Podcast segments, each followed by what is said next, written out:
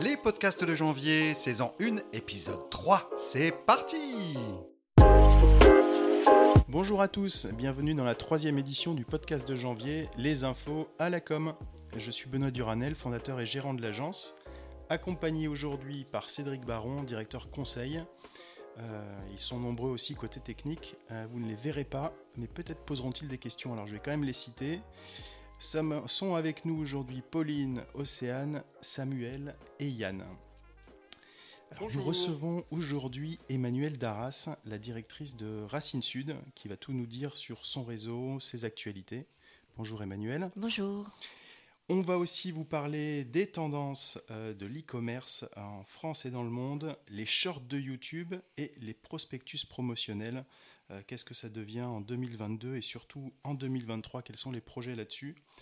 On verra tout ça. Alors avant de commencer avec euh, toi Emmanuel, juste une petite anecdote. Je ne sais pas si tu te souviens, mais j'ai travaillé pour toi en 2006. Euh, à l'époque, c'était le lancement de Racine Sud, hein, si j'ai bien travaillé. Et j'étais euh, salarié d'une attachée de presse indépendante euh, qui s'appelle Sophie Fage, que tu connais toujours, je crois. Et j'ai eu le plaisir, en fait, de te voir te lancer, donc de voir se, se lancer le réseau Racine Sud en, étant aux premières loges, aux premières loges, pardon. Donc c'était en 2006. Ça ne nous rajeunit pas. C'est ce que j'allais te dire. Le temps passe, mais que de chemin passé déjà. C'est super. hein. que de chemin parcouru, Ouais. c'est vrai. Joli petit projet en 2006, une initiative portée par le département de l'Hérault. Donc pas une idée d'Emmanuel Darras, hein, une idée d'André Vézinet, le président du département de l'Hérault, qui voulait créer un réseau d'ambassadeurs à l'international et euh, qui m'a euh, gentiment confié ce joli petit projet. Euh, C'était il y a 16 ans. Hein. J'arrivais tout juste de la capitale, 700 km du nord au sud. C'était une de mes questions, ça d'ailleurs. Ouais. Euh, savoir Et- si tu étais euh, d'ici. Et Euh, non, je suis du, du nord et je me sentais un peu expatriée en arrivant de Paris euh, dans le sud, où j'habite un petit village qui s'appelle Assas, 1500 habitants, on nous appelle encore les étrangers et on trouve qu'on parle pointu. Et ce qui était drôle, c'est que moi j'ai fait la fac de droit Assas, donc quand j'ai quitté Paris, j'ai signé d'Arras d'Assas, part sur Assas, voilà, créer un réseau de- d'expatriés l'international. Donc en fait, après, euh, la question que tu vas me poser, c'est est-ce qu'on s'est élargi, on est sorti du département de l'Hérault? Eh bien oui, trois ans plus tard, on s'est étendu à tout le Languedoc-Roussillon. Et en 2016, fusion des territoires avec euh, Midi-Pyrénées, donc ouverture d'un bureau à Toulouse, et euh, on couvre aujourd'hui 13 départements. Donc, euh, deuxième région de France. Donc. Et il faut savoir qu'il y a des, bah, des expatriés du département partout dans le monde, hein, des Albigeois, des Toulousains, très attachés d'ailleurs à leurs racines aujourd'hui, encore plus qu'avant d'ailleurs, parce que l'Occitanie a fait que les gens revendiquent leur attachement à leur département d'origine. Et c'est pour ça même que au mois de juin, nous avons ouvert une antenne à Paris En juin 2022. de cette année. Ouais. Ok. Donc je suis remontée à la capitale pour être l'ambassadrice de l'Occitanie à Paris, ce qui est quand même une jolie petite revanche. La boucle est bouclée? La boucle est bouclée. Bon, et alors Racine Sud, dis-nous un peu plus en fait. Donc, c'est des expatriés, des expatriés ici, d'ici, à l'étranger. C'est vrai que finalement, il y a beaucoup de possibilités dans Racine Sud. hein. Il y a beaucoup de, membres, plus jeunes, moins jeunes. Alors aujourd'hui, euh, c'est une très bonne question. C'est que les expatriés, c'est pas forcément des, originaires, hein, pur sang, natifs. D'ailleurs, Cédric n'est pas non plus d'ici, je crois, est de la Bretagne, il me semble. Euh, c'est affectif, d'adoption. Ça peut être des gens qui sont venus étudier dans la région et puis qui, sont, qui ont fait une carrière internationale. Ça peut être des étrangers qui sont venus étudier et qui sont repartis aussi. L'idée, c'est de créer une fibre affective au territoire. Donc, euh, quelqu'un, on considère quelqu'un qui est venu faire des études pendant 4 ans, donc 18-22 ans, c'est quand même vraiment une, une partie de la vie qui marque et qui part après euh, dans son pays. Il est éligible pour entrer dans notre réseau. Quelqu'un qui est venu travailler dans le cadre d'un centre de recherche 3 ans, 4 ans, 5 ans, et qui repart est éligible également. Bon, et puis il y a ceux qui sont vraiment euh, nés ici, qui ont étudié ici, qui sont partis dans les programmes Erasmus, qui ont eu la fibre de l'international et qui, et qui, ça y est, euh. Et en fait, aujourd'hui, Racine Sud, c'est plutôt moyenne d'âge, allez, 40 ans, plutôt cadre supérieur ou entrepreneur. Euh, et, des, des, gens qui, qui, sont partis par ambition professionnelle, par curiosité. Bon, c'est plutôt ça. Et après, on parlera d'un projet qu'on va lancer qui, là, est beaucoup plus jeune, plus, euh, plus euh, style LinkedIn, alors que Racine Sud, c'est une sorte de diaspora occitane à l'international, un club un peu. On fonctionne comme un club, mhm. une grande famille. Et on se connaît tous. Tous les partenariats qu'on crée, on essaie de les rendre agiles, et c'est pour ça que j'adore euh, en janvier, parce que vous êtes une agence euh, avec qui on n'a pas des liens agence-client, mais plutôt euh, qu'est-ce qu'on va faire ensemble, une dynamique. Hein. et ça, c'est sympa. Et Racine Sud, oui, on a, on a ça. Donc aujourd'hui, c'est 2000 personnes dans le monde. Euh, avec un bureau donc euh, à Toulouse, un bureau à Montpellier, un bureau à Paris, un bureau à Montréal. Et puis après, on a des chapters. C'est le chapter hein, dans les grandes écoles. Ils ont tous des chapters, des alumni, des alumni qui portent l'école à l'étranger. Ben, nous, c'est pareil. On a 15 chapters, donc des responsables de zones géographiques, qui sont censés ben, faire le relais de nos actions. Donc au moins une, une rencontre par trimestre avec nos adhérents. Parce que la difficulté d'un réseau comme le nôtre, c'est de le faire vivre mmh. constamment constamment faire des choses, euh, parce que sinon, euh, bon, ça s'éteint. Hein, donc il y, a une dynamique à créer. Euh, donc avec des actions, des rencontres à l'étranger. On a été très pénalisé quand même par la crise sanitaire, hein, puisqu'on n'a pas pu bouger. Et alors que d'habitude, on fait quatre grandes rencontres à l'international. en 2020 et 2021, on est resté cloué au sol. Euh, en 2022, on a, réussi à refaire une rencontre à Dubaï dans le cadre de l'exposition universelle. Donc ça, c'était chouette parce qu'on a revu des expats à Dubaï, grosse communauté de Français dans les Émirats arabes unis. Et, euh, donc, on était super contents de pouvoir rebouger à nouveau parce qu'on était assez frustrés de faire que des visios, des webinars et des choses comme ça. Et, au euh, final, alors la proportion en fait finalement d'adhérents qui sont toujours sur place, toujours en région Occitanie et ceux qui sont à l'étranger, elle est, de, elle est comment? Ah bah Nous, on n'a pas d'adhérents euh, sur le territoire. Nous, notre, réseau, il est qu'à l'international.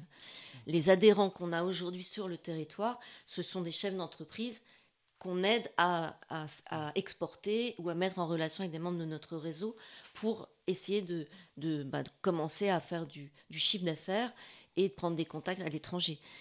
Et puis, bien sûr, tout notre réseau euh, d'écoles partenaires, puisqu'on a un gros volet on, accompagne les étudiants sur un programme de mobilité internationale. Et peut-être, alors si tout le monde est à l'international, est-ce qu'il y a une euh, partie ou une géographique du monde dans laquelle il y a plus d'adhérents? Amérique du Nord peut-être Exactement. Euh, aujourd'hui, euh, la partie Québec, Canada. Bon, déjà, il faut savoir que le Canada est très demandeurs de, recrutement parce qu'ils sont, ils sont en pénurie. Ils On ont a vu qu'ils voulaient euh, recruter entre guillemets 500 000. Euh. Aujourd'hui, euh, ils sont sur une population vieillissante avec beaucoup de départs en retraite et ils manquent de postes. Ils manquent, ils n'ont pas de, assez de main d'œuvre, donc ils sont énormément preneurs de, de, de gens qui viennent s'expatrier chez eux. Et puis bon, c'est beaucoup demandé par les étudiants. Pourquoi? Parce que c'est francophone. Pas le problème de la langue. C'est vrai qu'il y a une qualité de vie extraordinaire sur le, au Québec. Euh, alors malgré la période de froid qu'on supporte ou qu'on supporte pas, euh, il y en a qui supportent pas d'ailleurs. Hein. moins 40 degrés pendant 5 mois, euh, pour des sudistes, c'est, quelquefois c'est compliqué. Ouais, c'est compliqué. Mais il y a une super qualité de vie. Et donc oui, on est très bien implanté sur le Canada, mais pas que. L'Asie. Alors maintenant, c'est vrai qu'il y a beaucoup de gens qui ont quitté Shanghai et Hong Kong pour les raisons que vous connaissez tous, liées au confinement et puis à la politique chinoise.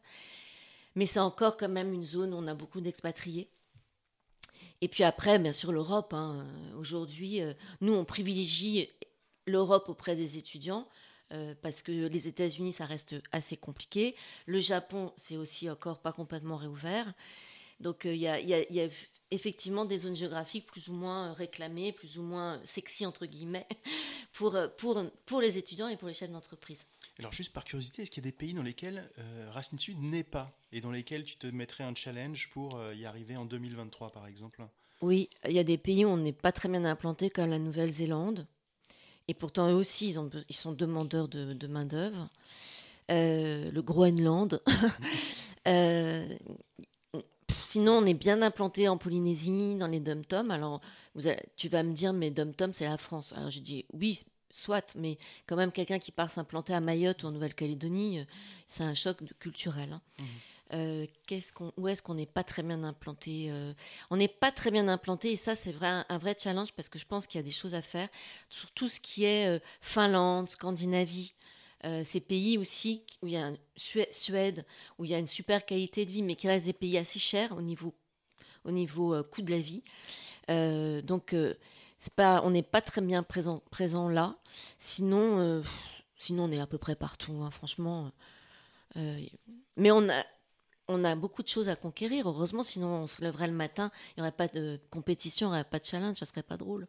Est-ce que tu es présente en transnitrie par hasard? Pardon? En transnitrie. Alors déjà, je connais pas ce pays. Eh bien, figure-toi que c'est un pays qui n'existe pas, ou enfin qui va finir par exister de façon digitale, qui se situe au large de l'Espagne et du Portugal, et qui a fait le buzz les derniers temps pourquoi pas, peut-être euh, rentrer en transnitrie en 2023, au moins de façon digitale pour Racine Sud, ça sera un moyen de communiquer ou de faire un petit buzz. Euh. Je vais me renseigner. Déjà l'année dernière, au prix de l'expatriation, on avait un, candidat qui était dans une, île complètement perdue. Je crois que le, c'était le, plus proche territoire, c'était les îles Marquises. Il était à 7000 km des îles Marquises.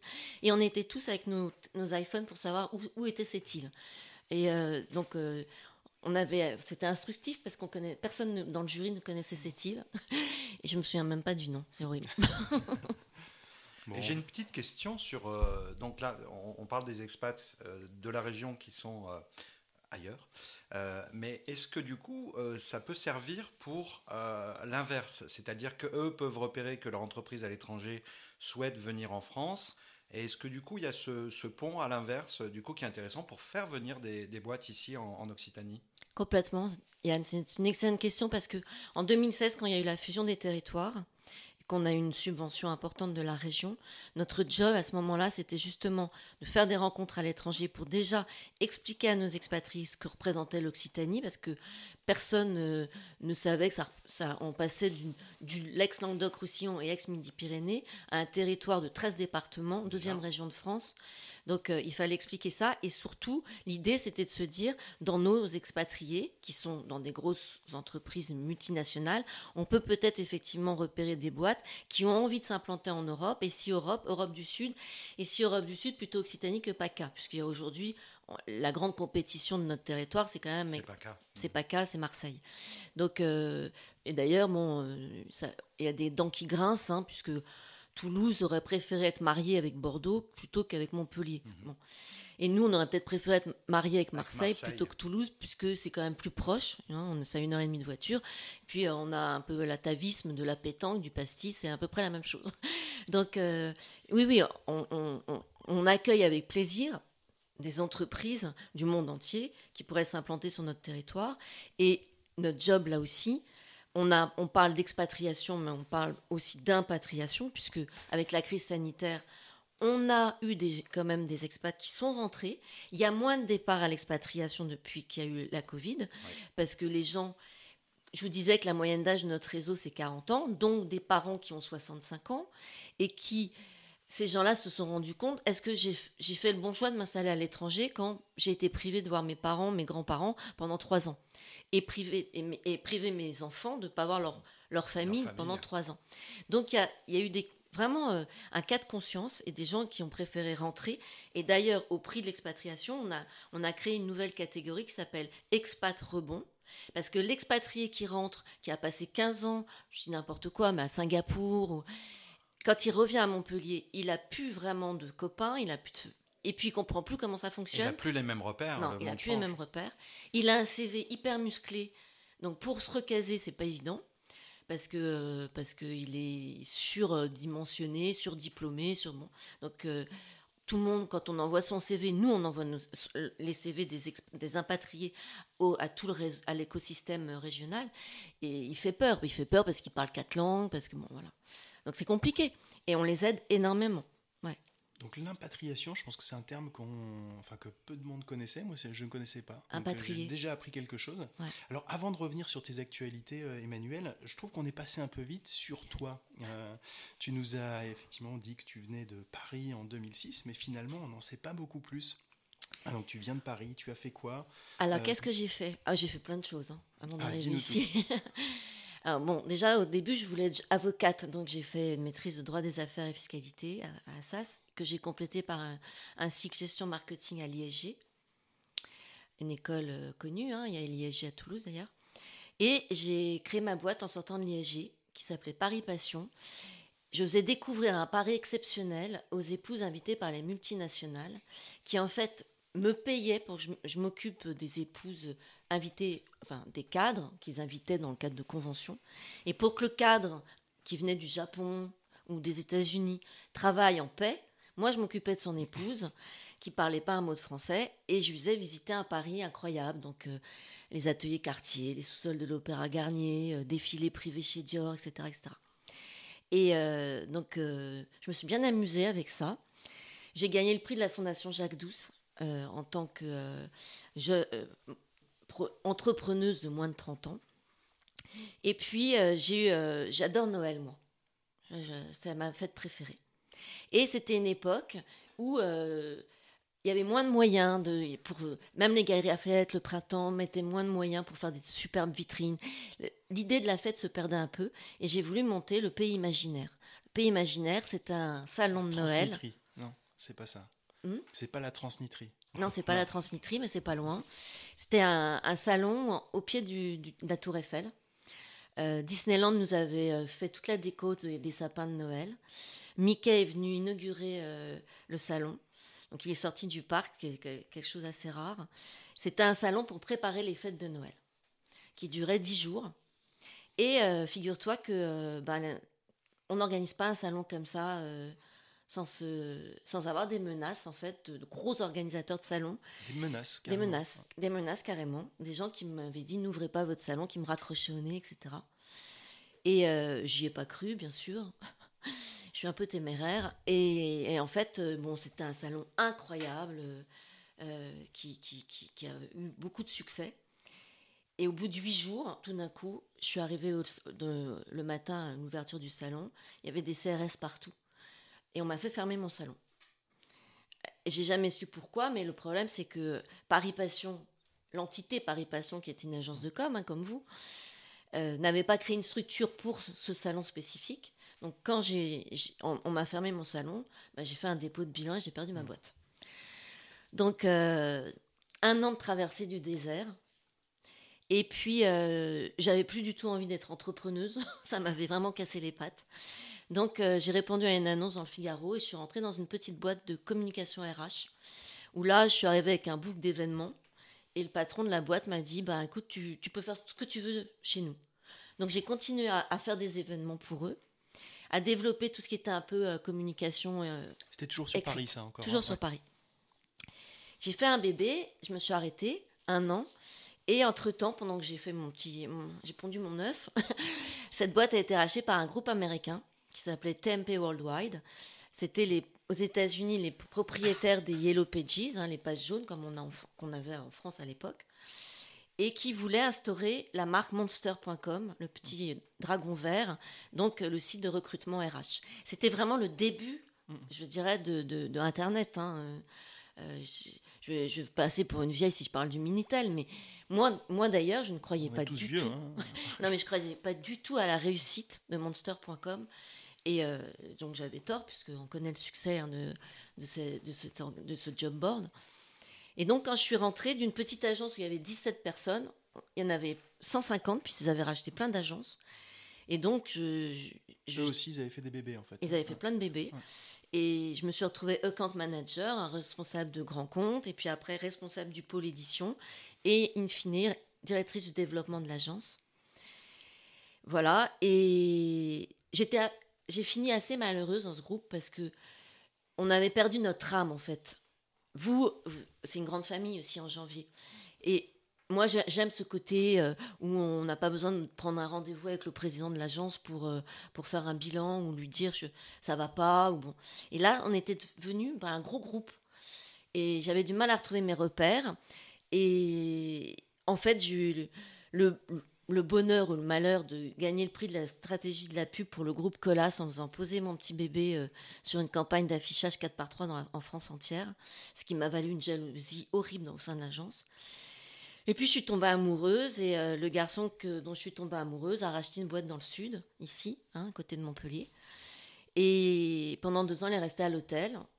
Je voyais que ça, on allait droit dans le mur. Et j'ai négocié mon départ de l'agence et je suis arrivée à Montpellier. Et c'était en 2003. Super. Donc 2003, euh, l'arrivée à Montpellier, 2006, Racine Sud. Il y a eu une petite expérience entre les deux ou c'était finalement le temps de t'acclimater hein? Alors oui, le temps de m'acclimater, euh, le temps de faire un bilan de compétences à Pôle Emploi, le temps euh, de me dire est-ce que j'ouvre une période privée? J'étais très tentée par ouvrir une plage privée qui serait appelée, peut-être pas en parler parce que ça va donner des idées aux autres. Sait-on jamais hein, s'il y a un prochain appel d'offres du littoral? C'était Tagada Beach la plage où les parents bronzent tranquilles et euh, nous on s'occupe de vos enfants. Un peu l'esprit du club Mickey à la boule euh, il y a des années. Euh, en fait, c'était vraiment l'idée d'avoir plein de jeunes qui ont le, BAFA, le truc comme ça, et puis les parents bronzent tranquilles. Nous, on apprend aux enfants à nager, à faire des châteaux de sable. Pas, pas, une plage prétentieuse, pas le truc où tu te mets à table, tu gastronomique, non, pas du tout. Donc j'ai vraiment euh, étudié, mais comme j'avais déjà perdu mon salon de Noël avec la concurrence, euh, je me suis dit peut-être que les plages privées c'est un petit peu, euh, on ne sait pas trop. J'ai pas envie que ma plage explose au bout de deux mois, donc je, me protège maintenant. Donc effectivement, j'ai installé toute ma petite famille. je me suis inscrite dans des associations, j'ai donné des cours de tennis, j'ai fait des choses comme ça, jusqu'au moment où j'ai eu la chance de rencontrer Monsieur Vézinet pour ce projet Racine Sud. C'est un beau parcours déjà. C'est vrai qu'à l'époque, euh, je crois que je te connaissais sous le nom de Emmanuel Darras Rivo. Oui. Euh, et maintenant, c'est Emmanuel Darras sur tes réseaux. Oui, mais parce que euh, Rivo, c'est mon nom d'épouse. Parce que je me suis quand même mariée ici. Hein. Quand mm. je suis arrivée ici, j'étais pas mariée. Je me suis mariée en 2006, donc dans ce petit village d'Assas. Et donc Darras Rivo. Mais en fait, je, mon premier mari s'appelait Choucroune et je mettais Darras Choucroune euh, d'Arras Rivaux. Et puis maintenant, je revendique quand même. Euh, pourquoi changer de nom, quoi, en fait hein Ok. Voilà. Super. Bah écoute, c'est enfin, très bien. Je pense qu'on te connaît tous sous ce nom, Emmanuel Darras. Maintenant, on saura qu'il y a plusieurs vies euh, avant, avant ce nom, avant Montpellier. Donc c'est super chouette. On va en profiter pour repasser côté Racine Sud. Tu nous as parlé tout à l'heure de tes actualités. Je crois qu'il y en a plusieurs. Enfin, en tout cas, j'en ai noté plusieurs. La plus importante ou pas, ça va être à toi de nous dire, c'est le prix de l'expatriation qui a lieu très bientôt. En cours. Euh, en cours. Euh, je crois que le jury va se réunir au mois de décembre, si je dis pas de bêtises, le 6.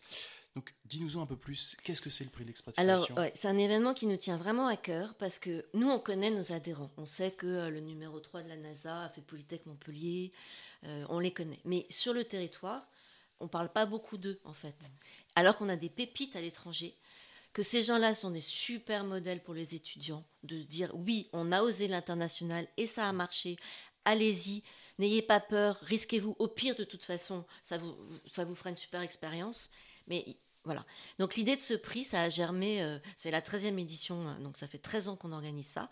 Au début, euh, on était un tout petit jury avec 7-8 euh, candidats. Puis aujourd'hui, on refuse du monde au jury et on, refuse des candidats. Donc l'idée, c'est vraiment de lancer, on a lancé le concours au mois de septembre. Les inscriptions vont se clore le 25 novembre. C'est ouvert à tous nos adhérents et à tous les alumni des écoles partenaires. Donc les alumni, hein, pour ceux qui ne savent pas, on appelle les alumni les, anciens diplômés, donc ceux qui ont fait leur cursus sur le territoire et qui sont diplômés d'écoles du territoire. Et en fait, euh, on présente 25 candidats qu'on a sélectionnés. Et il y a 8 lauréats. Il y a alors un ambassadeur, c'est celui qui, fait le plus la promotion du territoire à l'étranger un entrepreneur, donc quelqu'un qui a créé sa boîte, un jeune, donc moins de 28 ans, souvent des jeunes qui sont partis en volontariat international en entreprise, le VIE, un coup de cœur, parcours atypique, ça peut être un artiste, un écrivain, euh, un chef, de, un grand chef, euh, voilà. Euh, un, un, prix innovation recherche, parce que comme tu le sais, on a beaucoup, on a un gros pôle recherche sur Montpellier avec le CIRAD, Agropolis, etc prix, comme je n'ai parlé tout à l'heure, expat rebond, donc quelqu'un qui est rentré, qui a créé sa, qui s'est réinventé. Un prix RSE. Et puis, on, comme il y a souvent un combat, il y a souvent deux mentions spéciales du jury parce qu'on n'arrive pas bien, le jury n'arrive pas à se mettre d'accord. Voilà, donc ça, c'est le jury se tient le 6 septembre. On, limite le jury à 25 membres parce que sinon, c'est très très long. Et cette année, ça, va, ça se passera à l'hôtel de ville l'après-midi. Et le jury, cette année, sera piloté par le maire de Montpellier, Michael Delafosse, qui nous offre le musée Fabre. Donc le 22 décembre, jolie remise des prix au musée Fabre avec un cocktail après. Et on, est, on, est, on fait ça, alors bien sûr, proche de la date de Noël, mmh. puisque euh, les expats rentrent pour fêter Noël en famille. Donc en général, quand on est, on est très pas proche parce que tu aimes Noël, hein, c'est parce que ah, c'est pratique. Oh, je vais peut-être faire un sapin au musée Fab sur, la, le sur le, la scène, on ne sait pas. Mais euh, voilà, c'est vraiment une jolie manifestation. C'est un, un, moment de découverte pour, euh, pour, pour les, gens, les membres du jury de, de voir les, les, parcours de ces gens incroyables dans des, dans des secteurs d'activité aussi très différents. Hein. L'année dernière, on a récompensé quelqu'un qui, euh, qui travaille à Melbourne dans la recherche, dans une université de Melbourne, et qui essaye, qui se bat pour faire reconnaître les diplômes français en Australie, parce qu'ils ne sont pas reconnus au, même niveau que les nôtres.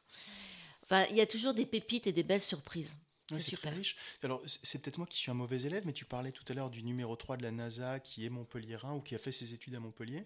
J'en ai pas entendu parler, mais c'est peut-être voilà que j'ai pas été assez euh, attentif à mes revues de presse, mais je trouve ça super intéressant. Philippe Adel, ouais. Ok. Voilà, qui travaille sur tout ce qui est euh, drone à la NASA, les drones qui vont nettoyer les fusées. Euh, et qui a fait Polytech Montpellier. Polytech a, un, beaucoup, beaucoup, beaucoup, ils ont beaucoup d'alumni, les profils d'ingénieurs qui partent à l'étranger. Donc on a souvent des très jolies surprises mais pas que. Hein, MBS, Montpellier Business School aussi, euh, les facultés de droit. Il y a des gros, des très beaux juristes, des très beaux avocats qui réussissent au Brésil, à New York, etc. Donc euh, non, c'est vraiment, vraiment, c'est vraiment un prix. C'est une action qui nous tient à cœur et euh, on adore ce, moment-là. C'est un joli moment de partage. Alors, une question qui n'a rien à voir, mais c'est ce que tu viens de dire qui m'interpelle. Qui est-ce qu'il y a finalement beaucoup euh, d'expatriés, euh, qui soient lauréats ou non, hein, finalement peu importe, mais qui reviennent, qui reviennent parce que la région Occitanie leur manque ou finalement on se rend compte que ces expatriés font toute leur vie à l'étranger, reviennent de temps en temps voir leurs parents ou se voir remettre le prix d'expatriation, mais qu'est-ce qui se passe en général pour un expat? Alors nous, dans, dans nos profils à l'heure actuelle, hein, euh, la moyenne d'âge de nos expats s'arrête à 60 ans, c'est-à-dire 60 ans ils viennent prendre leur retraite dans le sud de la France. Donc ils reviennent. Oui. Sauf, alors sauf, parce que voilà, c'est pas 100%, sauf, sauf, ceux qui se sont mariés. Je pense à notre représentant euh, à Tokyo, Robert Verdier, qui est marié avec une japonaise, qui a deux enfants aujourd'hui mariés avec des japonaises, avec donc double culture. Et eux, euh, ben, ils, restent ils vont rester au Japon ça, c'est voilà, des, cas atypiques où il y a euh, mariage avec des locaux et puis euh, bon, double culture. Et puis, mais il faut savoir que les expatriés, ça c'est intéressant, n'investissent pas dans l'immobilier du pays où ils résident. Bon, déjà parce qu'il y a certains pays où tu peux pas acheter. Donc ils investissent, ils continuent à se, ils se constituent un patrimoine chez nous à Montpellier ou à Toulouse ou ou en Lozère, enfin ce que tu veux. Pourquoi? Parce que déjà, quand ils vont être à la retraite, euh, il faut qu'ils aient des revenus. Parce qu'il y en a qui n'ont pas le droit à la retraite français. Donc, ils se constituent patrimoine. Et puis, souvent, ils, ont, ils achètent une maison secondaire pour venir passer l'été ici et après prendre leur retraite. Donc, euh, ensuite, il y a l'horloge biologique. c'est quoi l'horloge biologique? C'est l'expatrié, femme, par exemple, qui arrive à 35, 38, 40 ans, pas marié, pas d'enfant. Bon, et qui n'a pas forcément de se envie de se marier avec, euh, avec euh, quelqu'un euh, de local, qui se dit, eh ben, c'est peut-être l'heure de rentrer à Montpellier pour faire ma vie. Hmm. Homme ou femme, hein, d'ailleurs. Hein. Et puis après, ce qui a vraiment, je, trouve, changé, la donne, c'est ce qu'on a vécu là. Le Covid Ouais, la crise sanitaire qui a privé les gens. Il y en a au Canada, ils, sont restés trois ans sans rentrer. Hmm. Bon, et là, euh, ces gens-là, c'est compliqué. Moi, je vois mon représentant à Shanghai, hein, qui a trois enfants en bas âge. Lui, il est, il est rentré parce que professionnellement, il pouvait faire la même activité à Montpellier. Donc, il n'avait pas de problème de, de, ressources financières. Et, mais il s'est dit, moi j'ai trois enfants qui parlent chinois, qui parlent mandarin, bon, qui parlent français aussi, mais qui ont peu partagé leur vie avec nos parents à nous, mmh. peu partagé de moments avec leurs grands-parents. Il est peut-être temps qu'ils aient la culture du Sud, notre culture. Donc tu me disais 2000 adhérents et tu as senti suite au Covid en fait que beaucoup d'adhérents revenaient ou c'est quand même finalement un pourcentage assez très euh, faible, très faible. Nous euh, on a eu 5 euh, adhérents qui sont rentrés. D'accord. Très faible. Mmh. Par contre, je trouve qu'il y en a moins qui partent là. Il y a moins de demandes de départ. Mmh. En fait, cette magie de l'international, quand on et en plus alors là se rajoute la, crise ukrainienne. Hein, euh, nous, euh, on avait quand même. Alors, on n'avait pas d'adhérents. On avait un seul adhérent en Ukraine qui était rentré avant la guerre en Ukraine. Mhm. Mais il y en a quand même pas mal en Russie, là pour le coup, qui sont rentrés parce que les groupes ont fermé. Il y en a beaucoup qui, sont, qui ont quitté la Russie pour euh, partir sur la République tchèque, la Pologne, la Roumanie, etc. Oui, le, je pense que on est très sensible chez Racine Sud aux mouvements comme ça. J'allais dire tous les grands mouvements géopolitiques. géopolitiques. Hein. C'est, là, on a un dans la newsletter de, ce mois-ci, on a interviewé quelqu'un qui travaille en Pologne pour euh, Philips, qui nous a parlé euh, de tout, euh, tout ce qui vit, quoi, de ce, flux de, Russes, enfin d'expatriés français qui ont quitté le territoire russe pour arriver en Pologne. C'est des gens qui, vivent, les, qui vivent des, choses géopolitiquement qui les bouleverse un petit peu. Hein. Mmh. C'est, nous, on ne se rend pas compte d'ici. Mais euh, c'est difficile hein, d'être expat. Euh, à Hong Kong, euh, il y, en a, y en a beaucoup. Je pense à. J'adore Vincent de Saint-Exupéry, arrière-petit-fils de l'écrivain qui a écrit le, qui a, écrit Le Petit Prince, qui est rentré, qui a quitté Hong Kong parce qu'il pouvait pas, il pouvait plus bosser. Je veux dire, il était dans tout ce qui était gestion de patrimoine pour les Français expats. Il a perdu toute sa clientèle en très peu de temps. Euh, c'était compliqué pour lui. Mmh. Voilà. Non, nous, on est, on est assez sensible à, à tous ces, tous ces conflits, tous ces bon. Et oui, ça bouleverse la donne. Alors, pour revenir un peu sur le sujet général aussi, hein, qui est, euh, sur lequel on a envie de discuter, est-ce que, euh, à l'aune des actualités récentes, hein, Covid, Ukraine, etc., est-ce que ça a changé ta façon de communiquer, toi, directrice de l'association, vers tes adhérents? Est-ce qu'il y a beaucoup de choses qui ont changé? Est-ce que tu utilises d'autres outils ou d'autres supports que tu utilisais moins avant? Ou finalement la communication reste assez euh, personnelle? Euh, Nous, euh, on était déjà habitués à faire des visioconférences, des choses comme ça, parce que enfin, Racine Sud ne pourrait pas, n'aurait jamais pu exister sans les ordinateurs, les visios, le web, etc. Le virtuel. Hein. Mmh. Voilà, parce que quand on fait.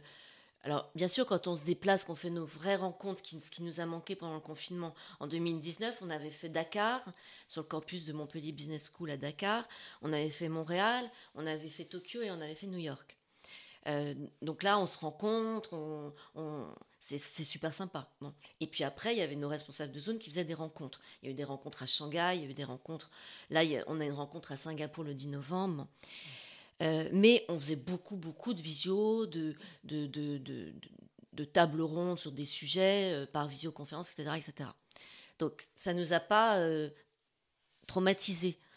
Mais c'est vrai qu'on pense à plus développer des choses virtuelles aujourd'hui qu'on ne faisait avant.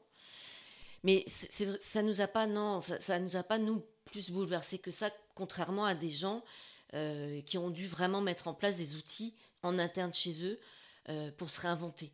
Nous, on ne s'est pas vraiment réinventé puisqu'on on a des gens aux quatre coins du monde tout le temps. Alors, vous avez quand même une belle actu, hein, c'est là où je voulais en venir, c'est que tu as une plateforme que tu vas lancer aussi bientôt, la plateforme Alumni. Donc, Alumni, on sait ce que c'est, tu nous en as parlé. Mais cette plateforme, c'est quoi alors? C'est un nouvel outil? Oui, RSAP. RSAP. RSAP, Racine Sud Alumni Plateforme. RSAP, ça va être euh, ce qu'on n'a pas chez Racine Sud, c'est-à-dire qu'aujourd'hui, nous, on, fonctionne comme un club VIP on doit connaître nos membres. On a cinq nouveaux, cinq ou dix nouveaux membres par mois, mais on les connaît. On, passe du temps, on fait une visio avec eux, on, étudie leur parcours, on vérifie que c'est vraiment des belles personnes, etc..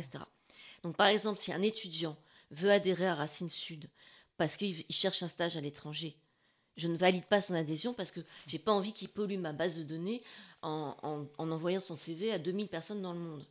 Voilà. Mais les adhérents qui sont chez Racine Sud ne sont pas là mmh. pour ça. Si j'ai un demandeur d'emploi qui, qui veut adhérer à Racine Sud aujourd'hui parce qu'il cherche un job à l'étranger, je ne vais pas valider non plus son adhésion.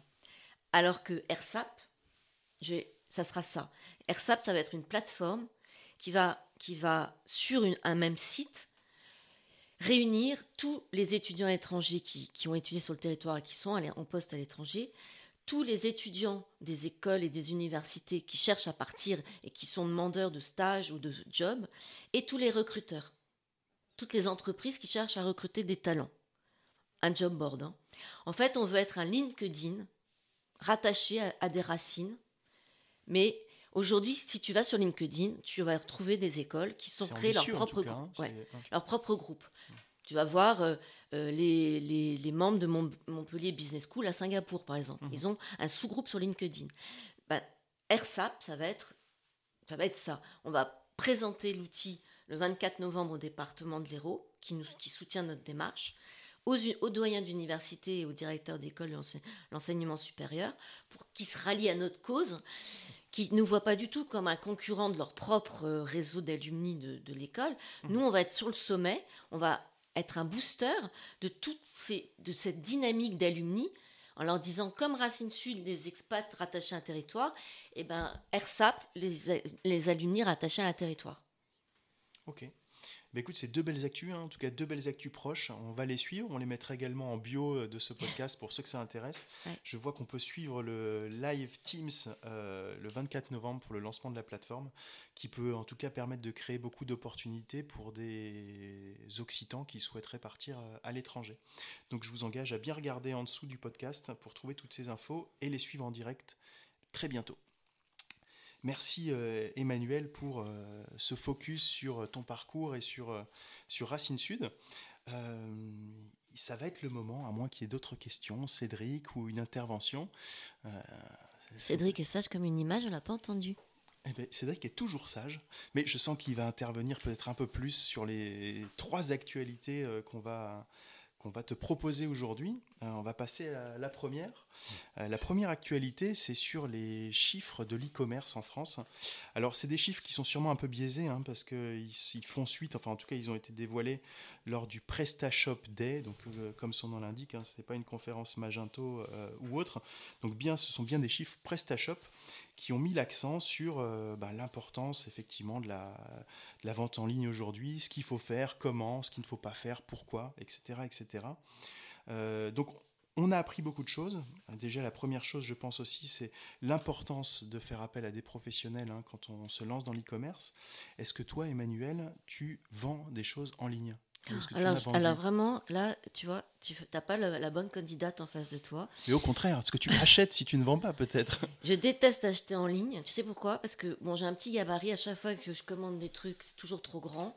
Je suis obligée de les renvoyer et je trouve ça vraiment euh, casse-pied. Eh ben, là, euh, par exemple, tu vois, au PrestaShop Day, on a appris que tu n'es pas la seule. Il y a 30% dans la mode des, euh, des articles qui sont renvoyés quand on les achète. Donc tu vois, tu... Alors, et en plus, je trouve... Moi, je suis très euh, réseaux sociaux, hein, j'adore hein, ça, euh, LinkedIn, Facebook, euh, Instagram, tout ça, j'adore. Mais quand toutes les pubs que tu vois sur Facebook pour des vêtements qui sont sympas hein, à vue d'œil, pas cher, en général c'est made in China, c'est du polyester. Quand tu reçois le truc, tu es hyper déçu. Enfin, c'est pas de qualité et tu dois renvoyer. Et j'ai un, fils qui me dit tout le temps, maman, arrête d'acheter des trucs sur... Quand tu vois un truc sur Facebook, c'est fake, arrête ça. Donc, euh, je suis pas une bonne... Euh, maintenant, regarde, sur la... quand tout était fermé pendant la crise sanitaire, bah, on était bien content effectivement d'avoir euh, de la vente en ligne pour, pour ne serait-ce de faire nos cadeaux de Noël. Eh je reviens sur Noël tout le temps. Mais je suis pas, je suis pas une vraie, je suis pas une bonne consommatrice. Je me méfie toujours. Et puis en plus, là, je, je suis pas non plus quelqu'un qui fait des concours ou qui cherche à avoir des trucs. Euh, parce que, en fait, tu te rends compte, quand tu réponds à un autre truc, tu es sollicité par plein d'autres trucs derrière. En fait, c'est en cascade. Et après, tu es harcelé. Et ta boîte mail dégorge de, de, de sollicitations. T'es piégé en fait, c'est un piège. Voilà. Et j'ai horreur de. Je, suis assez indépendante. Tu sens ça comme ça? Alors c'est vrai qu'avant, on, disait qu'un site internet était plutôt fait pour. Enfin, en tout cas, un site internet d'un vendeur hein, était plutôt fait pour ramener du trafic dans sa boutique physique. Aujourd'hui, on a changé un peu de paradigme, mais ce trafic qu'on essaie de ramener, on essaie de le ramener en digital pour le bien ou euh, pour le moins bien en fonction de ses habitudes. Mais c'est des informations qui sont euh, assez intéressantes et qui nous engagent, nous, agences, à proposer en tout cas toujours des prestations un peu plus poussées, un peu plus complexes à nos différents clients. Ok.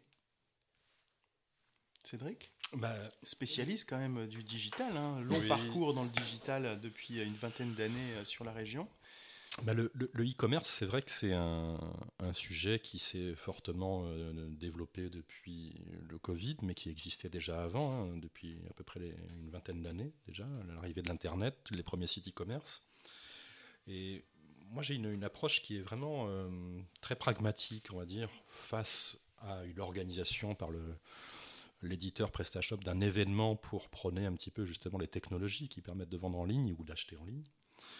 Euh, on n'a pas d'église en fait, nous à l'agence. Euh, la première chose, c'est qu'on est multi, multi solutions techniques. Le plus important en fait dans, dans ces configurations-là, dans ces projets, c'est pas comment dire, c'est davantage de connaître la façon de vendre, de, comment le commerçant va pouvoir se transformer en e-commerçant avec des nouvelles techniques, avec des, des, systèmes automatisés. Ça, c'est la première chose, c'est de bien comprendre son métier pour pouvoir bien le vendre. Et ensuite, c'est la maîtrise des outils technologiques. Donc, euh, un petit peu, peu importe le flacon du moment qu'on est l'ivresse, mais du moment qu'on sait paramétrer finalement, un petit peu comme euh, ton site qu'on a fait récemment, euh, c'est maîtriser les outils pour arriver justement à vendre comme le commerçant doit vendre. Donc PrestaShop, je crois Benoît, tu as évoqué Magento, il y a aussi WooCommerce, enfin voilà, il y a quelques solutions. Shopify, Drupal Commerce, et voilà. Mais c'est voilà, le, savoir est davantage euh, à placer dans euh, justement ces techniques euh, commerciales et ensuite dans la maîtrise technologique de ce que savent faire ces outils pour pouvoir vendre. Donc c'est peut-être juste ce que je voudrais souligner, si, euh, D'ailleurs, je crois qu'il y a beaucoup d'adhérents hein, qui ont des sites e-commerce hein, chez Racine. Le, un des coprésidents, d'ailleurs, qui vend des, produits de nettoyage de, de parquet d'extérieur. Pas des produits de nettoyage, ils vendent carrément euh, du bambou, euh, des parquets en bois exotique. Il est aujourd'hui numéro le premier fournisseur de Leroy Merlin en parquet, euh, encadrage de, de, piscine, terrasse, euh, etc. Et du bois qui va d'ailleurs sourcer euh, au Brésil et en Afrique, hmm. en République du Congo. Mais il y a quelques e-commerçants que j'ai pu identifier donc dans, dans, le réseau. Mais voilà, donc c'est vrai que la priorité, c'est de trouver l'agence qui, qui, comprend les problématiques marchandes, qui maîtrise à la fois l'environnement technologique et puis qui ait cette forte connotation aussi de communicant, ou en tout cas de savoir euh, utiliser un réseau, un marché et, les réseaux sociaux, puisque tu les as cités, pour pouvoir gagner de la visibilité et de la, notoriété. Après, moi, je suis très, euh, j'utilise beaucoup le e-commerce pour tout ce qui est réservation, euh, Airbnb, hôtel, avion, voiture, voyage, quoi. Voyage. Ça, oui. Mmh. Et on a d'ailleurs dans le réseau Olivia Grace Nicole Holmes qui fait de la, elle propose des, jolies masses dans la région du Sud à une clientèle plutôt britannique euh, qui fonctionne assez bien hein, parce qu'elle remplit euh, ces petites maisons euh, assez fréquemment. Mais quand, je parlais du e-commerce, c'était plutôt sur la partie accessoires de mode, plutôt couture, prêt-à-porter. Voilà. Mais après, je, suis bonne consommatrice de tout ce qui est voyage. Et, et ça permet. dans une grotte à refuser euh, non, tout achat. Non, non, non, quand même. Ça craint hein, si je dis ça. mais moi, j'aime le contact. Euh, j'aime le contact humain. Alors moi, j'aime bien aller dans les, dans les magasins, j'aime bien toucher, j'aime bien, j'aime bien, euh, j'aime bien aller toucher du cachemire, j'aime bien, bon, la matière, c'est important, et le contact humain, c'est important. Et on peut pas passer sa vie derrière son ordinateur. D'ailleurs, je pense qu'on va tous finir aveugles, donc c'est dommage, quoi. C'est. Alors, ça, c'est mon côté parisien, parisienne. Vous m'offrez tous les deux une transition hein, euh, intéressante. J'avais lu dans ce, enfin voilà, par rapport à ce qui s'est passé sur ce PrestaShop Day, en fait, des, des conseils pour internationaliser euh, sa marque, hein, entre guillemets, donc pour vendre un petit peu mieux sur, sur Internet. Donc, ce que tu disais, Cédric, c'est qu'il y a des adhérents euh, Racine Sud, donc ils seront peut-être intéressés par tout ça. Il y a des bonnes pratiques à mettre en place. Alors je vais vous les citer, hein, elles sont rapides, mais ça nous permettra de faire un point très pratico-pratique là-dessus. Donc il faut évidemment adapter les moyens de paiement à la culture locale quand vous vendez en ligne. Pas forcément en dollars, mais essayer de, enfin dollars, euros, en fonction, en tout cas faire l'effort d'eux adapter ses présentations produits aux spécificités culturelles. Euh, en Allemagne, par exemple, ils renvoient très facilement vos produits. Bon, on vient d'apprendre qu'Emmanuel Darras aussi. Mais voilà, ils prennent plusieurs tailles aussi qui renvoient, donc il faut être très précis dans, ce qu'on vend et comment. Utiliser une URL locale, donc ça c'est un petit peu plus technique, c'est toujours intéressant euh, quand on vend en Allemagne d'avoir une URL .de plutôt qu'un .fr ou non, .com ce serait une mauvaise idée, mais bref, faire toujours très attention faire un gros boulot de traduction, éviter les traductions un peu pourries qu'on a l'habitude de voir, ce qui donne vraiment pas confiance dans le broker, enfin dans le vendeur en ligne etc., etc., et s'adapter hein, de façon beaucoup plus générale à la culture locale, notamment en, en termes d'UX, UI. On ne vend pas les mêmes services à un Européen, à quelqu'un qui vit en Amérique du Sud ou en Asie on n'est pas attiré par les mêmes codes couleurs, les mêmes codes graphiques, donc c'est important de, le savoir. Donc c'est super intéressant. Tout ce qu'il y a autour de, la vente de produits en ligne, c'est du web, enfin c'est du marketing, du web marketing. Ça peut être très brut ou ça peut être un peu agressif, hein, comme tu le sens, mais il y a une vraie technique derrière et ce qu'on peut en déduire, hein, c'est ce que je vous disais peut-être au départ, c'est que le plus important quand vous voulez vous lancer, que ce soit pour vendre à l'international ou même sur un site marchand local, c'est de vous entourer de, bons pros parce que c'est très compliqué, il y a énormément de, de, codes euh, à maîtriser. Et Benoît, tu as dit quelque chose de très intéressant sur lequel nous, Racine Sud, on peut apporter une valeur ajoutée, c'est l'interculturalité. Moi, je ne comprends pas euh, aujourd'hui, que ce soit des jeunes ou des moins jeunes, quand ils partent à l'étranger, qui ne se préparent pas à la culture du pays. Et c'est pour ça qu'il y a des chefs d'entreprise qui se, qui se plantent merveilleusement à l'international, parce qu'ils ne connaissent pas les codes et les usages. Et sur le e-commerce, notamment euh, en haute couture, euh, on, parlait du marché, on, peut parler du marché américain, il y a quand même des, des, marques qui se sont plantées parce que nous, on a des mannequins faméliques et, et qu'aux États-Unis, euh, la, enfin, le gros marché, c'est quand même des, femmes qui sont plutôt en surpoids. Donc, euh, quand tu fais une campagne de mode avec des mannequins qui sont super maigres et que tu veux prospecter le marché moyen américain, euh, bah, c'est peut-être pas terrible. Bah, il manque quelque chose. Mmh. Et moi, je suis très, très. Mais même avec le Québec, par exemple, il hein, faut savoir que c'est pas parce que ils nous adorent, les Québécois, ils adorent la France, D'ailleurs, sur les plaques d'immatriculation, il y a marqué euh, revient, mais c'est pas du tout les mêmes codes. Si tu vas au Québec et que tu arrives avec 5 minutes de retard, c'est un affront, c'est mal élevé. C'est il y a plein de codes comme ça. Et, je trouve qu'on ne prépare pas assez, ni nos jeunes, ni nos chefs d'entreprise, à tout ce qui concerne l'interculturalité. Alors j'en profite, dernier petit rebond hein, par rapport au Québec. Ils nous adorent. Moi j'avais cru comprendre que les Québécois finalement étaient assez euh, frileux par rapport euh, à cette horde de Français qui débarquaient dans leur pays pour y travailler. Non, pas du tout. Non, ils, nous adorent, ils nous détestent en même temps parce qu'on les a abandonnés, mais euh, ils nous aiment beaucoup. ils adorent la France. Il y a un capital sympathie très important, mais il ne faut pas y aller non plus euh, avec notre insolence, quoi, et notre. on est un peu insolents, les Français, à l'étranger. On a cette image de. de parce que on, on a un, patrimoine, une histoire, on, est, on arrive toujours avec cette prétention et, et, et ça, ça nous aide pas du tout. Est-ce qu'on arrive avec cette prétention ou est-ce que les gens pensent qu'on arrive avec cette prétention? Non, non, on arrive avec. le français est assez prétentieux à l'étranger parce qu'on a la gastronomie, on a les châteaux, on a, on a ce patrimoine culturel. Bah, évidemment. Voilà. Oui, oui, bon, je vois que tu es d'accord. mais, euh, mais tu peux pas, tu peux pas te, bien te fondre et t'adapter à un pays si tu, si, si tu arrives avec cette prétention. Euh, moi, quand je suis arrivée ici de Paris, euh, j'ai appris à, être, à faire vraiment profil bas. Je veux dire, à pas arriver à la petite parisienne qui se la pète, entre guillemets. Non, j'ai dit j'ai besoin d'aide, j'ai besoin qu'on m'aide, aimez-moi et ouvrez-moi les portes et faites-moi comprendre votre région. Et d'ailleurs, pour, rebondir là-dessus, j'ai un administrateur qui, vient qui a écrit un bouquin pendant, pendant le confinement, qui n'est pas du tout écrivain, hein, mais qui a écrit euh, un bouquin incroyable que j'ai lu, euh, là, que je viens de finir, sur lui, il est petit-fils, arrière-petit-fils de médecins qui ont fait la fac, la fac de médecine qui a fêté ses 800 ans cette année. Et que je vais offrir au, prix de l'expatriation à chaque lauréat. Parce que je pense que les lauréats qui sont depuis 15-20 ans en, expatriation ont oublié tous ces, cigales, ce patrimoine historique. J'ai découvert plein de trucs, de petits villages incroyables. J'ai trouvé ça génial. Et il va le dédicacer euh, à la remise des prix. Fruit de la chance, ça s'appelle. C'est noté. On le mettra également en bio euh, de ce podcast.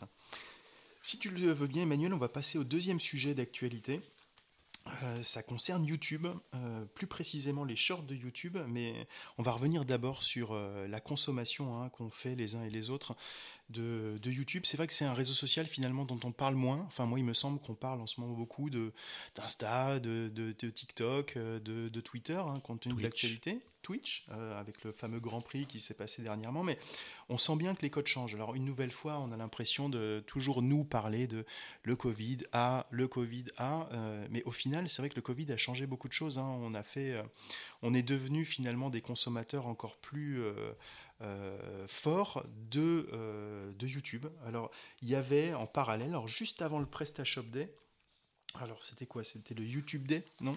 Euh, Bref, une conférence de presse de YouTube France qui a donné quelques chiffres de, du lecture. Alors on découvre qu'il y a 20 millions de Français hein, qui regardent YouTube sur leur télévision. Donc sur leur télévision, hein, pas sur euh, leur ordinateur ou leur téléphone, donc c'est énorme. Et on voit que cette augmentation en fait a été de plus de 11% sur un an, ce qui est euh, monstrueux. Et finalement, on en vient à se demander si YouTube, c'est pas le prochain tueur de la télé, encore plus que Netflix, vu que ça, finalement, on consomme, on le voit dans les chiffres, hein, plus d'heures en France de YouTube que d'heures de Netflix ou des autres plateformes. C'est quand même assez fou. Donc YouTube, tueur de télé, est-ce que vous le sentez aussi comme ça, euh, Emmanuel, Cédric ah, Moi, je suis, fan, de YouTube. Déjà parce que euh, c'est très qualitatif.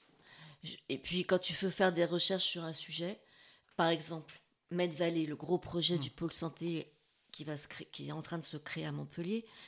Euh, moi, j'ai pas eu la chance de pouvoir aller aux assises de Med Valley qui s'est tenue au mois de juin, mais j'ai pu regarder 3h20 de, sur YouTube de ces assises-là. J'ai d'ailleurs rendez-vous cet après-midi avec la directrice du projet Med Valley, et heureusement que j'ai pu visionner sur YouTube toute cette convention pour me préparer au rendez-vous.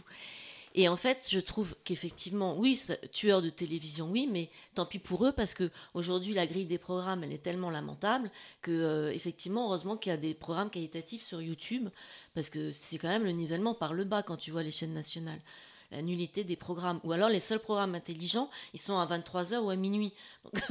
C'est quand même... Euh, ça, je trouve que ça craint, quoi. Avant, tu avais quand même des émissions euh, sur, euh, sur la littérature, avec des journalistes qualitatifs. Aujourd'hui, les programmes de télé-réalité, enfin, je veux dire, les gamins de 15-16 ans qui sont complètement abrutis par ces trucs-là, ça fait peur. Moi, je trouve, ça terrifiant.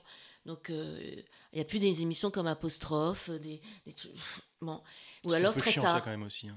C'est chiant Non, je, dis c'est pour eux. Enfin, tout le monde n'est pas non plus grand consommateur d'émissions de, littéraires, mais je vois ce que tu veux dire de ah façon globale. Est-ce que la télévision. Les dossiers de l'écran, tu as connu les dossiers de l'écran? Oui, c'est, ça remonte. Très euh, J'étais toute petite quand je regardais ça minuscule. Mais je sais pas, c'était. Enfin, il y avait des gens qui, qui parlaient bien déjà. Hein, c'était pas. Euh, enfin, les présentateurs d'aujourd'hui, excuse-moi, mais ils ont un phrasé euh, qui, moi, ça, moi, ça me terrifie. Ça me terrifie parce que je trouve c'est un nivellement par le bas. Est-ce que sur YouTube, par exemple, c'est intéressant ce que tu dis, mais est-ce que sur YouTube, on va pas trouver de tout? On va trouver de, ah bah du nivellement par le bas, ou de, enfin, on va trouver de tout, des émissions un peu plus culturelles, d'autres qui le sont beaucoup moins. Est-ce que ce qui plaît pas en fait aux, aux téléspectateurs, c'est cette possibilité d'être plus acteurs de leur choix que ce qu'on leur impose ou ce qu'on leur propose, qui finalement est assez restreint à la télé. Ouais, je pense que c'est ça. Mmh. Ils vont aller chercher sur YouTube un flux d'informations qu'on n'a plus aujourd'hui sur euh, les chaînes. Euh, des émissions comme Ushuaïa, c'était incroyable cette émission avec Nicolas Hulot. Enfin, moi, je trouve ça, ça faisait rêver des émissions comme ça. effectivement, il y a des budgets énormes. C'est moins cher de faire des émissions de télé-réalité que faire Ushuaïa. Ça, c'est clair. Mais enfin, c'est moins des paysans aussi. Hein.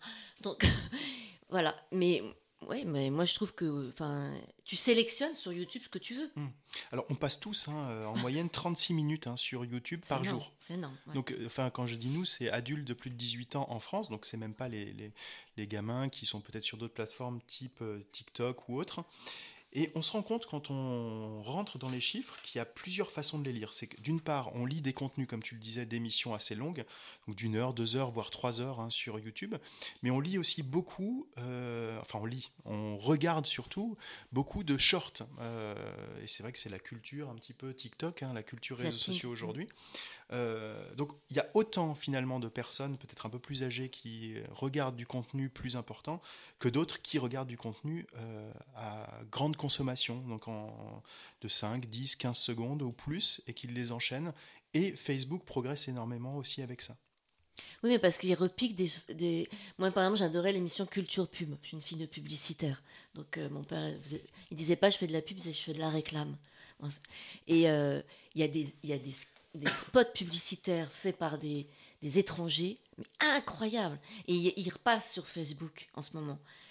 Des spots, mais, mais magnifiques. Hein. Notamment, il y en a un, je, je l'ai visionné il n'y a pas longtemps sur l'Alzheimer euh, en Asie, où tu suis, euh, tu suis un, prof qui se fait virer de, se fait virer de, son école parce qu'en fait, il, y a sa mère qui, qui assiste à ses cours parce qu'elle a Alzheimer. Ce spot, il te tire les larmes des yeux. Bon, et c'était quand même des émissions géniales. Et ça, effectivement, c'est repique. Et en fait, il repique plein de trucs. Je sais pas si vous les avez vus sur, sur Facebook. Moi, je trouve ça, je trouve ça top. Et c'est et c'est il y a un public incroyable hein, parce que c'est visionné par aussi des jeunes. Hein. Il n'y a pas que il a pas que des gens comme moi qui regardent ça. Hein. C'est un exemple parmi d'autres, mais il y a, y a effectivement un, un, avis très tranché entre la dans la consommation, on va dire, de la vidéo sur YouTube le premier, pour ma part, c'est celui de la sélection, c'est-à-dire je vais chercher l'information que je sais que je vais probablement trouver à 99%. Et puis ensuite, il y a la consommation passive, qui est celle du flux d'informations qu'on nous communique. Euh, qu'on soit connecté, identifié donc avec notre profil ou non, on reçoit beaucoup, beaucoup, beaucoup d'informations qui, pour moi, nous polluent. Et pour euh, revenir sur les propos d'un certain directeur de chaîne d'antenne qui parlait du temps de cerveau disponible disponible, qui pour moi voilà, est Voilà, c'est de l'irritation en fait. C'est la plupart du temps quand, quand je, je, consulte mes posts Facebook ou les échanges que j'ai sur Facebook et sur YouTube, voilà, j'ai ce temps finalement, je me dis mais qu'est-ce que je fais là? Mais qu'est-ce que je fais là? À l'opposé de comment dire de l'utilité vraiment de la recherche d'informations et de trouver quelque chose qui va m'aider. Donc euh, à la fois euh, que ce soit pour le bricolage, pour euh, la restauration, pour les recettes de cuisine, pour trouver même de la musique qu'on ne trouverait pas aussi sur des chaînes musicales. Là, la, voilà, la chaîne YouTube, finalement, euh, par son volume, euh, on va dire, quantitatif, on doit aussi finalement mélanger, faire le tri dans ce qui est qualitatif. Donc c'est vraiment un avis très tranché à la fois sur l'utilité, puisque c'est source de, source d'informations très, très intéressante, et en même temps sur la, pollution et, presque nuisible effectivement pour le cerveau de, nos jeunes. ouais. Bah, après tu fais ton choix et puis tu, c'est à toi aussi de d'être vigilant. Moi, ce que je regrette aujourd'hui, tu vois, je suis une grande, euh, je lis beaucoup. Quand je te dis je lis beaucoup, euh, je lis un livre par semaine. Euh, j'adore la lecture et, ce qui permet aussi, quand tu lis beaucoup, de savoir écrire. Bon, aujourd'hui, tu te rends compte qu'avec effectivement ce que tu viens de dire, le temps que les jeunes passent sur euh, tous ces écrans, ces réseaux sociaux, ces YouTube, etc., ils lisent plus. Hein. Les jeunes ne lisent plus. Mm. Et d'ailleurs, ils, n'écrivent plus. Ils ne savent plus écrire. Donc, après, je pense que c'est comme tout. boire euh, beaucoup, c'est c'est nul. Euh, qu'apprécier un bon vin, c'est super. Euh, T'abrutir euh, sur les écrans, c'est nul. En fait, chacun doit se mesurer. Je pense que c'est la démesure qui est nuisible. tu sais te mesurer. C'est aussi, aussi plus sur le spectre d'attention. C'est-à-dire que euh, avant, les. Enfin, je parle des, très jeunes. Ils n'avaient pas trop de difficultés à regarder un film entre 10 et. les ados, on va dire. Puis il y a eu les séries et là, le spectre d'attention est passé d'une heure à 25 minutes, la durée des séries. Et maintenant, on est plus sur de la vidéo très très courte. Donc, je ne veux pas faire non plus une idée reçue de, boomer, mais c'est vrai que ils enquillent des dizaines de vidéos qui vont durer entre 20, et 20 secondes et une minute. mais du coup, euh, je vois ça avec ma fille de 14 ans, c'est compliqué euh, pour qu'elle reste euh, attentive sur une série, même un peu courte. Donc, je me demande ce que ça va donner à l'écran et si on n'est pas en train de leur fabriquer une sorte de carcan dans l'esprit où toute l'information, elle doit absolument venir en 30 secondes et après, il n'y a, a, plus personne pour écouter. Donc ça, c'est des questions qu'on se pose. Voilà. Ce que tu dis va dans le sens. En l'air, là. Non, ça va dans le sens de ce que dit euh, la responsable marketing de YouTube d'ailleurs, en disant que YouTube, finalement, c'est la seule plateforme où aujourd'hui tu peux créer un contenu de 15 secondes, 15 minutes ou 15 heures. Finalement, le choix t'est laissé, ce qui n'est pas le cas dans d'autres formats type Twitter ou autre, où là, on est vraiment euh, euh, là pour consommer du, du, 15 secondes en continu. Mais Yann, il a, Yann a raison, c'est qu'aujourd'hui, c'est pas que les jeunes hein, d'ailleurs. Si tu, si tu regardes, quand tu vas. Moi, je suis allée par les exemple. boomers aussi Non, mais oui. je suis allée à la rencontre du barreau. La, la, la, rencontre du, la rentrée du barreau économique. Et en fait, tu te rends compte dans l'amphi qu'au bout d'une heure, ça commence à papoter. C'est enfin, c'est dingue. Mais nous, enfin moi je sais pas, quand j'étais en fac de droit, et je peux te dire que les, les, les cours magistraux, on en avait, euh, on avait 8 heures de cours magistraux, mais tu papotais pas, t'écoutais. Et ben là, mais même aujourd'hui, et le public, je te parle de ça, le public là, la moyenne d'âge c'était 50 hein. ans. Hein et ben, au bout d'une heure, tu te rends compte que la concentration s'est terminée, les gens commencent à papoter avec son voisin, et que tu, et, les, gens qui menaient, les maîtres de cérémonie étaient obligés de nous ramener à l'ordre. Maintenant, taisez-vous. Euh, il était obligé, obligé de nous ramener à l'ordre. Et donc, ça, ça, veut bien dire que c'est pas que les jeunes, hein, c'est aussi les, comme tu dis, les boomers. Il y, a un manque d'attention au bout d'une heure. Voilà ce qu'on disait hein, tout à l'heure, c'est euh, ce temps de cerveau disponible hein, dont parlait Cédric. Mm. C'est vrai que ça, euh, ça a des conséquences hein, sur la présence notamment des marques euh, de façon publicitaire sur les réseaux. donc ça dit beaucoup de choses, que le, finalement les investissements publicitaires des marques finalement se, partent des, des, outils traditionnels ou des supports traditionnels type télé pour arriver sur euh, des plateformes comme YouTube, Netflix, euh, TikTok, etc. etc. Nous, aujourd'hui, c'est quelque chose qu'on conseille plus, qu'on met beaucoup plus en place pour nos clients, déjà pour des raisons de coût et de, suivi euh, statistique de ces campagnes, mais aussi parce que c'est là que sont aujourd'hui les consommateurs avec ou sans temps de cerveau disponible. On le voit, les pubs aussi sont plus courtes. Aujourd'hui, d'ailleurs, ça marque un changement chez Netflix, qui a un nouvel abonnement qui va sortir, qui contient de la pub, et euh, qui, du coup, en contrepartie, est assez low cost, à 5 ou 6 euros, je crois. C'est lancé aujourd'hui à 17h.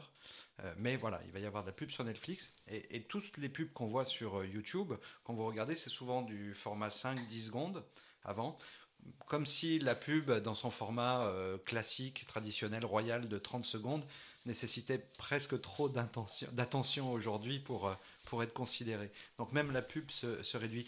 J'ai un, un, film auquel je reviens très très souvent parce que la société dans laquelle on vit me fait de plus en plus penser à un film qui s'appelle Idiocratie. On mettra dans les notes de l'émission.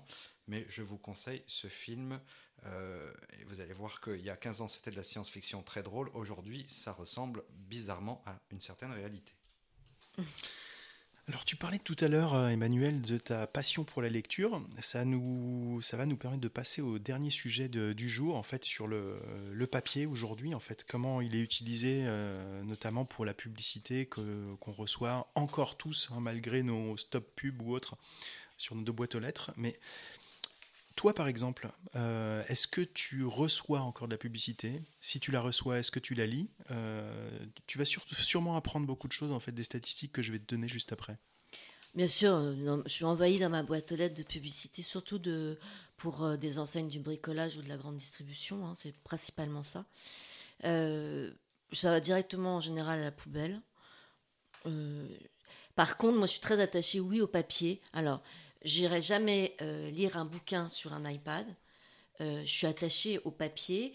Euh, je garde d'ailleurs tous mes livres, je les partage avec des amis. je suis abonnée à. Je suis une fan de décoration, donc je, suis abonnée à Elle Déco et à La Table. c'est un plaisir le week-end de feuilleter un magazine de déco.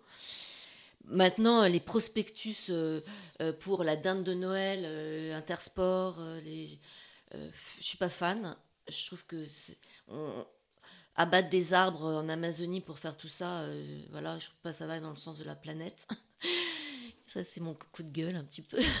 On va en parler tout à l'heure parce que peut-être que l'image d'épinal qu'on a sur le, le, papier euh, qui serait anti-développement durable, est-ce que c'est si vrai que ça finalement? Je sais Alors, je ne je, je, suis, pas, je, suis pas une professionnelle. Maintenant, je pense que. Enfin, nous, nous, chez Racine Sud, euh, on a une plaquette qui nous présente. Euh, quand on, participe à des salons, que ce soit des, salons d'étudiants où on donne des cartes de visite, on n'a pas une carte électronique. Au Japon, tu es obligé de donner une carte de visite, tu vas pas scanner ton. Enfin, il y a quand même des protocoles à, respecter. Euh, donc une plaquette corporate, un rapport annuel d'une boîte. Dans le luxe, on se passera jamais du papier. On parlait de publicité, mais aujourd'hui, les, très beaux films publicitaires, ça, ça, ça, reste les grandes enseignes du luxe, le parfum, Cartier, la joaillerie, la mode, la haute couture. D'ailleurs, ça devient plus de la, c'est même plus un film publicitaire, c'est pratiquement un, film à part entière. Et ça passe souvent au cinéma. Ou alors, tu sais où? Et d'ailleurs, la région a fait, le euh, Pays Doc a fait un très beau film. Euh, quand tu voyages sur Air France, et eh ben le, le, le, voyageur découvre en ouvrant son écran, hein, il découvre le Pays Doc. Intelligent mhm. pour faire venir du, touriste, du tourisme. Mais pour revenir au prospectus dans la boîte aux lettres, je ne suis pas tranché. Euh, je, ne sais pas. Qu'est-ce que ça rapporte en fait aux enseignes? C'est ça est-ce que ça leur rapporte Tu vas voir que finalement, euh, alors ces chiffres, hein, c'est pas des chiffres qui sont donnés par les annonceurs. C'est un article de stratégie hein, dans lequel on a récupéré toutes ces infos. Donc c'est quand même un, vrai travail journalistique. Alors, des, mots-clés, enfin des chiffres clés importants. Donc, 58% des Français euh, qui reçoivent, euh, non, enfin, c'est 58% des Français tout court, lisent au moins un prospectus publicitaire par semaine. Donc, ce que tu trouves dans ta boîte Donc, finalement, stop pub ou pas stop pub, on les reçoit et on les lit. En tout cas, on est plus d'un sur deux euh, à les lire, ce qui est quand même assez important. Moi, c'est un taux qui m'a surpris. Je pensais que c'était beaucoup moins que ça. Autre avantage de, ces supports, c'est que le, taux de mémorisation, donc ça aussi c'est assez technique, hein, il est de 61% pour le, courrier papier, ou en tout cas ce qu'on va trouver dans sa boîte aux lettres, alors qu'il est que 27% ou, euh, enfin, ou 5% pour la pub digitale. Donc tu vois, tu retiens quand même beaucoup mieux un message écrit sur papier ou non. Alors évidemment, hein, euh, on est depuis des années engagé dans une régression de, de tout ce qui est publicité sur papier euh, euh, du fait de l'image hein, de, anti-planète, etc. Donc la baisse a été de 4% encore sur l'année, enfin en tout cas sur cette année 2022 par rapport à l'année 2021. C'est beaucoup et pas beaucoup. et quand même une grosse grosse baisse par rapport à 2019, donc là de plus de, de 20%. Là aussi le Covid est passé par là. Mais voilà, les Français, finalement, hein, par rapport au prospectus, hein, euh, il y a quand même des choses qui montrent qu'il peut avoir le vent en poupe en cette fin d'année. La crise, euh, le fait qu'on euh, va tous peut-être avoir plus d'intérêt à regarder les publicités ou les, offres qu'on reçoit en papier avec un petit QR code ou non et qu'on va amener chez notre détaillant à côté, ça va fonctionner. Donc finalement, forte baisse les années précédentes, mais on peut encore compter dessus a priori sur le papier. Après, ça dépend aussi des secteurs d'activité. Tu vois, euh, moi, je, je regrette depuis avoir dans ma boîte aux lettres, par exemple, le catalogue du Club Méditerranée, parce que ça te faisait rêver. Tu, tu regardais ça, tu disais, tiens, il y a des nouveaux villages, tiens, je vais partir là, etc. Quand tu reçois le catalogue de Picard pour les fêtes de Noël, ça te donne des idées de cuisine quand tu reçois le catalogue de jouets, tu, tu, te mets avec ton enfant à côté sur le, sur le canapé pour faire la liste de Noël. Donc il y, y a, quand même. Moi, en fait, ce que je jette, c'est ce qui est moche. Quand le, prospectus est dans une matière cheap, moche et tout, ça m'attire pas, j'ai même pas envie de le lire, je le mets à la poubelle. Mais si tu reçois un catalogue de jouets ou de, ou de voyages ou, qui est bien fait, oui, je vais le lire. Est-ce que tu as déjà utilisé des prospectus ou justement des, des types de supports promotionnels qui t'amènent une, comment dire, une réalité augmentée? Avec une application Tu disais que tu ne lirais jamais un livre sur une tablette. Mais est-ce qu'un livre pourrait te révéler justement, grâce à une tablette, une autre information par exemple le témoignage de son auteur. Euh, voilà. Est-ce que cette innovation qui, est, qui est arrivée il y a quelques années maintenant et qui n'a pas percé véritablement, est-ce que voilà, c'est quelque chose qui pourrait t'intéresser? Oui. Ah oui. Oui, oui. C'est vrai que le, le, le, print, entre guillemets, hein, a, souhaité euh, se, moderniser, ou en tout cas innover dans, son format qui était de l'impression sur papier, avec de l'encre, en apportant justement par la digitalisation une autre expérience, une expérience enrichie, euh, augmentée, on dit, voire même virtuelle. Mais cette, cette innovation est arrivée peut-être un peu trop avant-gardiste par rapport à ce que l'on faisait du papier, ou de la considération que l'on pouvait avoir pour le papier qui termine la plupart du temps dans la poubelle. Mais euh, le sachant aujourd'hui, avec euh, cette nécessité de se rapprocher davantage ou d'approfondir l'information, moi je pense que le, print a encore euh, de ah, l'avenir. Oui, je crois aussi. Le prospectus publicitaire a encore de l'avenir et peut-être une, une, autre façon finalement de se, de, comment dire, de se décliner via les outils digitaux qu'on a, les tablettes, les applications, qui permettent voilà, d'apporter autre chose que ce qui est posé sur le papier. Mais regarde, je pense à des enseignes comme La Redoute, ils font plus de catalogue papier dans ta boîte aux lettres, par exemple, ça n'existe plus, ça. Mm. Et moi, je, moi, j'ai des souvenirs petites avec maman, quand on recevait ce catalogue dans la boîte aux lettres, on se mettait, on regardait, ça nous amusait, après on allait commander. Il y avait un côté hyper ludique, en fait. Et, euh, encore aujourd'hui, la FNAC fait euh, prospectus papier que tu, que tu, reçois à Noël pour les CD, les DVD. Les... Ça, moi, ça, je le lis, par, par exemple, tu vois. Euh, j'aime bien. Mais c'est plus le prospectus pur et dur. Euh, tu sais, allez, Lidl, là, la dinde n'a pas de prix, bah, le prix barré. Bon, ça, en général, je, ne suis pas fan, quoi. Alors moi, il y a, je, je, suis un petit peu comme toi, j'adore Noël, et il y a une chose que je ne rate jamais, si je n'ai pas le, le, le, le livre Jouet Club ah, pour faire la sélection avec les enfants, les petits-enfants. De, marquer des croix, ça je veux, ça je veux, ça je veux. Voilà, donc ça je vais le chercher. Ah oui, non, mais ça je suis d'accord si je ne le reçois pas, je vais le chercher. Je suis d'accord, moi aussi. Est-ce que vous saviez que la, euh, la, filière papetière en France faisait vivre 300 000 personnes? C'est quand même assez énorme. Hein. Pour, combattre un petit peu ce qu'on disait avant, alors c'est euh, évidemment hein, le président de la culture papier hein, qui nous donne ces chiffres, mais il nous explique que c'est un domaine qui est très circulaire. Donc c'est en général le papier est réutilisé 5 à 7 fois, c'est beaucoup plus que euh, d'autres industries. Et il nous explique aussi que quand on crée du papier, euh, la pâte de papier, elle est souvent faite en Europe, donc tu vois, on ne détruit pas, a priori, hein, l'Amazonie quand on, consomme du papier, mais c'est des forêts européennes, euh, seulement quelques endroits de forêt qu'on replante ou qu'on utilise. Donc finalement, à l'écouter, ça a l'air quand même relativement euh, sérieux, ou en tout cas, ils font, je pense, beaucoup plus attention qu'avant. C'est à noter aussi parce que c'est important, l'image reste, donc autant que le discours derrière soit, soit au niveau. Ah oui, je suis d'accord avec toi. Mais regarde le plaisir qu'on a à aller, euh, je sais pas si on partage le même plaisir, mais moi quand je vais chez Soramp, c'est que je, suis dans les allées à regarder les livres, les bandes dessinées, etc. Heureusement que ça existe encore parce que c'est terrifiant sinon. Mais ça, il faut faire attention effectivement à la planète, mais c'est un débat un petit peu. Je suis pas, je suis pas pro écologie comme ça, donc euh, moi j'aime le papier. Ouais. On va voir ce que ça va donner hein, d'ici la fin de l'année. J'aime recevoir des lettres aussi. Ah, le message est passé.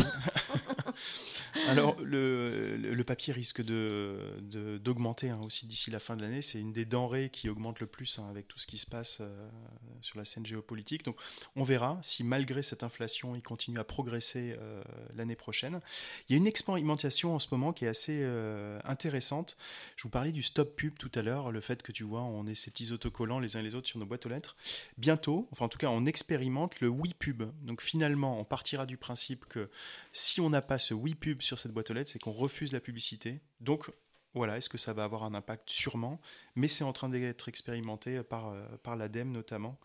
Et on va voir ce que ça donnera l'an prochain. Donc peut-être que si vous avez envie de continuer à recevoir des prospectus ou autres, euh, il faudra le dire. D'accord. Juste une petite question au passage par rapport à ce que tu disais au niveau des brochures que tu recevais comme la Redoute, etc. Est-ce que pour une équivalence dans le digital, est-ce que tu es réceptive à tout ce qui est newsletter, par exemple? Est-ce que tu es abonné à des newsletters? Est-ce que tu les lis? Je suis abonné à des newsletters, oui, mais je, euh, je, les lis en, transversal, hein, rapide, parce qu'on en, a, on en reçoit beaucoup quand même. Hein. Donc, euh, euh, C'est-à-dire des newsletters auxquels tu as fait la démarche de t'abonner volontairement parce que tu as vraiment envie de lire le contenu? Est-ce qu'il y en a ou... Oui. Normalement, c'est toutes les newsletters hein, je, que tu. Je ne citerai pas lesquelles parce que tu es censé être abonné.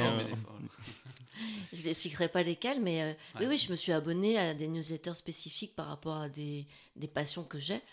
Et mais il y en a, après, tu reçois des, des newsletters auxquels tu n'es pas forcément sensible. Là, je me désabonne hein, quand. Quand je me sens un peu euh, envahi.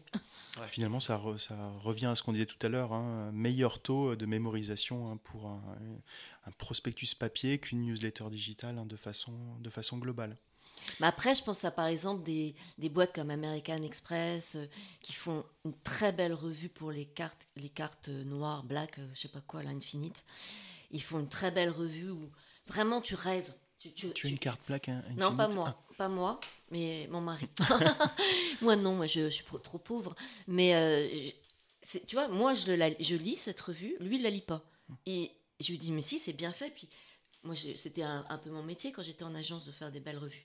Un livret d'accueil. Nous, on faisait le livret d'accueil du Géo, du Club Méditerranée. Mais c'est des outils incontournables, hein. ça existe toujours. Hmm. Un nouveau Géo, on lui remet un livret d'accueil, papier. Donc, euh, non, moi, je, suis sensible à ça, très sensible. Moi, je suis pour le papier. Ok. Je pense qu'on aura l'occasion d'y revenir. Hein. Le sujet est tellement large. Il y avait aussi des sujets liés à l'affichage, etc., etc. Je pense qu'on est arrivé au bout aujourd'hui de, ce troisième podcast. Merci beaucoup, bah, euh, Emmanuel. Je pense qu'on a tous beaucoup appris hein, sur ton association euh, et sur toi. Donc c'était très chouette. Euh, moi, je te connais mieux aussi, donc je suis très content qu'on ait passé ce moment ensemble. Merci à tous euh, pour votre écoute. Vous retrouverez euh, en bio de, euh, en dessous de, Dans les notes de l'émission. Tout à fait, merci Yann. toutes les informations qu'on a traitées aujourd'hui, les liens vers les articles, etc., etc., vers les actualités de Racine Sud et notamment vers les, les infos sur le prix de l'expatriation et le lancement de la plateforme Alumni. On vous donne tous rendez-vous euh, dans 15 jours pour la quatrième édition des podcasts de janvier. Les infos à la com. Merci à tous. Au revoir. Merci, au revoir. Merci.